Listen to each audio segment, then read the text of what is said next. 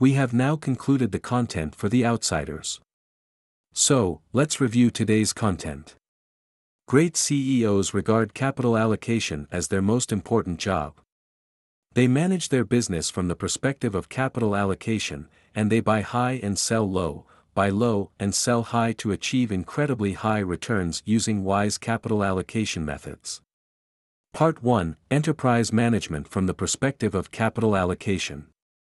To sum up, Anders transformed a company on the brink of bankruptcy into one with a $5 billion cash flow within just three years by streamlining its operations.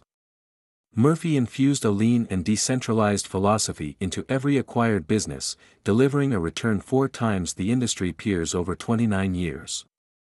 Stiritz achieved exceptional performance by selectively balancing divestitures and acquisitions and optimizing Ralston Purina's brand portfolio with spin-offs, a structuring device.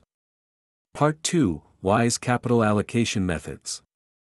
Buffett has in effect created a capital flywheel at Berkshire, with funds from these sources being used to acquire full or partial interests in other cash generating businesses whose earnings in turn fund other investments and so on.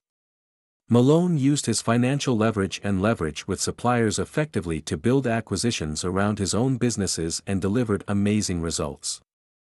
Singleton's capital allocation method involved sticking to a buy low sell high strategy and striking a balance between acquiring companies and buying back their shares. These outsider CEOs came from all walks of life and different market environments and achieved exceptional results. They all followed similar paths no enthusiasm for dividend instruments, acquisition with specific standards, selective use of leverage, repurchase of large amounts of stock, minimizing of taxes, decentralized organization and focus on cash flow rather than reported net income.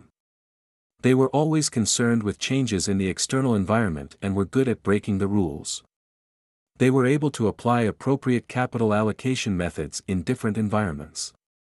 Rather than keeping a detailed strategic plan to deal with the uncertain business world, they believed that flexibility is the key.